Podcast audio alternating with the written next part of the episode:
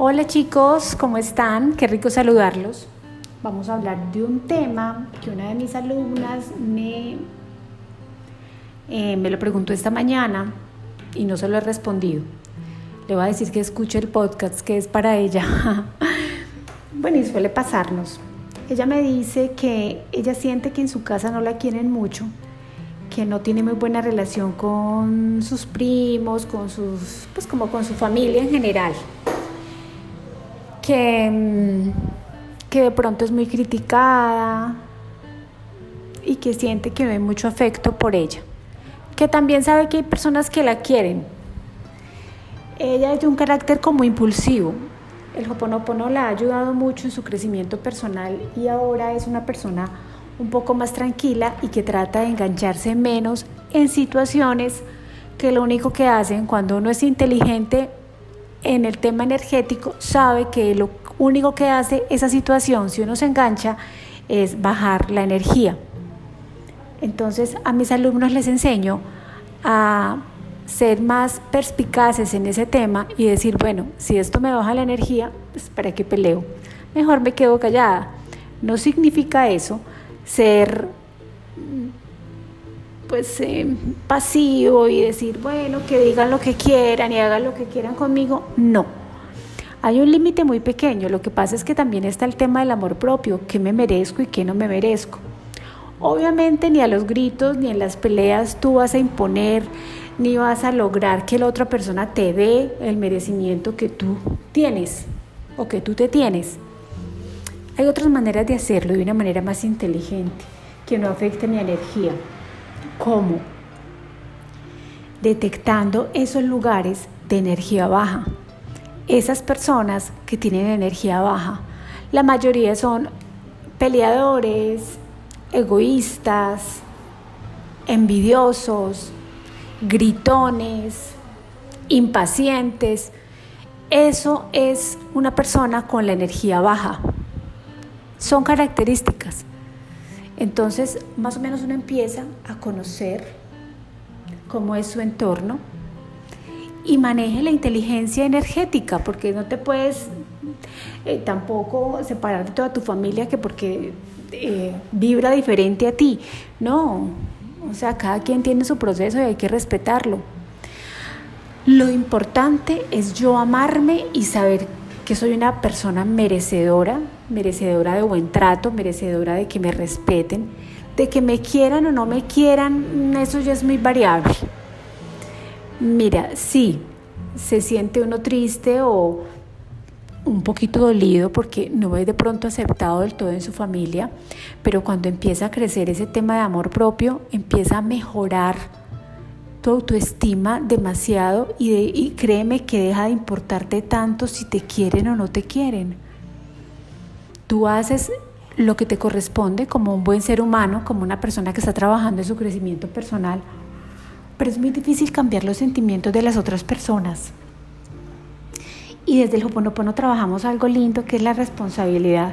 Entonces digo, divinidad, ¿qué es lo que hay en mí que atrae estos sentimientos de estas personas hacia mí.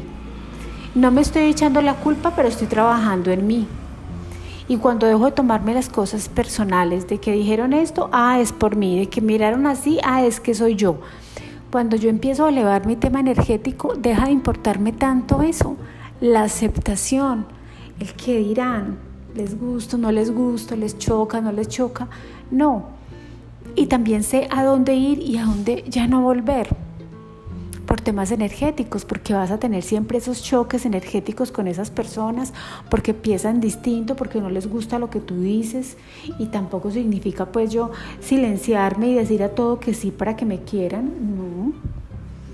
Pero es buscar como esa, ese equilibrio. Y si sé que voy a reunirme en la casa de mi mamá y van a ir mis tías y mis primos, que no me quieren y que no me aguantan y que si no voy. Ay, pero me tengo que aislar. Bueno, entonces si vas a ir, ve con toda la moral, ve con tu repetición clara en la mente, gracias, gracias, te amo, gracias, te amo, gracias, te amo. Y por ahí derecho, pues borras unas cuantas memorias con los personajes que estén en esa reunión y vas a ver que cuando tú llegas sin estar predispuesto, las cosas cambian Y si no cambian, tú las sientes diferentes. Esto es un tema mm, de mucho cuidado porque yo tengo que cuidar mi energía y no me puedo ir mezclando con todo el mundo porque todos pensamos diferente y la energía más fuerte que haya en un lugar, esa predomina sobre la que sea menos fuerte.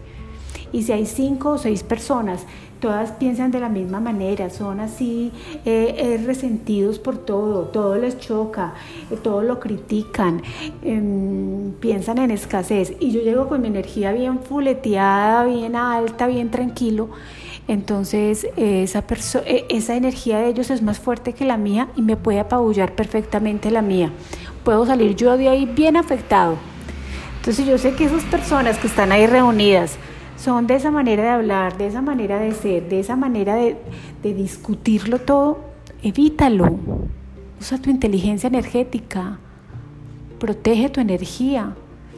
Tener energía alta no es una creencia limitante, pero no es lo más fácil. Tenemos que trabajar mucho para llegar a, tener la energía alta, a ser conscientes del presente, de lo que vivimos, em, de, no juzgar, de no caer en lo mismo que cae todo el mundo, sino tratar de, de ser mejor ser humano.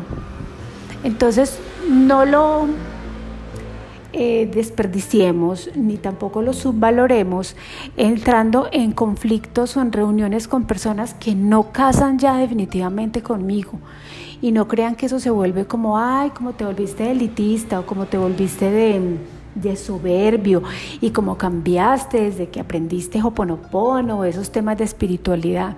Cambié para bien porque me siento bien conmigo mismo, porque no le hago daño a nadie porque me encargo de mis errores y de mejorar mi energía. Y cuando me encargo de mi energía, estoy aportando una buena energía a mi lugar de trabajo, una buena energía en mi familia. Entonces yo estoy haciendo lo mío, haz tú lo tuyo.